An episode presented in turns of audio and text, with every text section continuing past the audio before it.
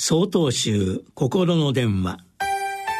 今週は「明けの星」と題して宮城県高円寺奥野商店さんのお話です。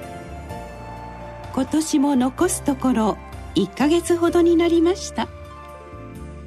12月8日は浄土絵と申しましてお釈迦様がお悟りを開かれた日です。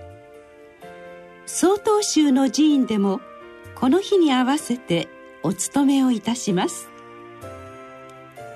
若き日のお釈迦様はこの世の無常を悩み続けておられました。人はなぜ生まれきて老いて病になりやがては死んでゆかなければならないのか。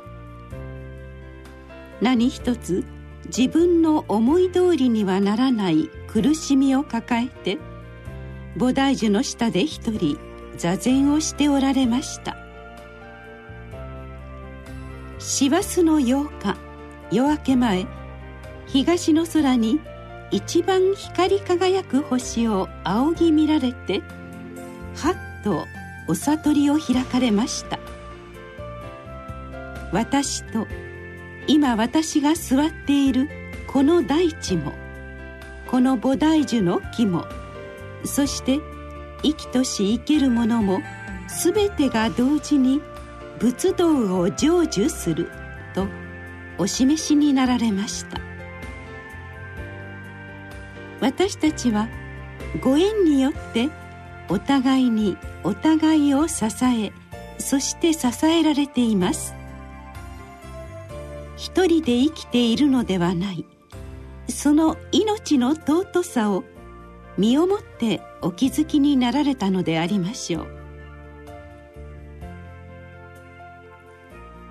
日ごと寒さが身にしみる中境内の掃除をしておりますとこの吐き集めた落ち葉も暑い夏には木陰を作って涼しい風を送ってくれたことを思い出して感謝します。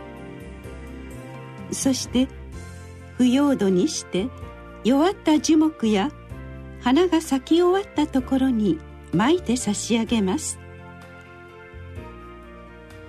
誰かが悲しみ苦しんでいる様子を見ると自分の胸も締め付けられる思いがします。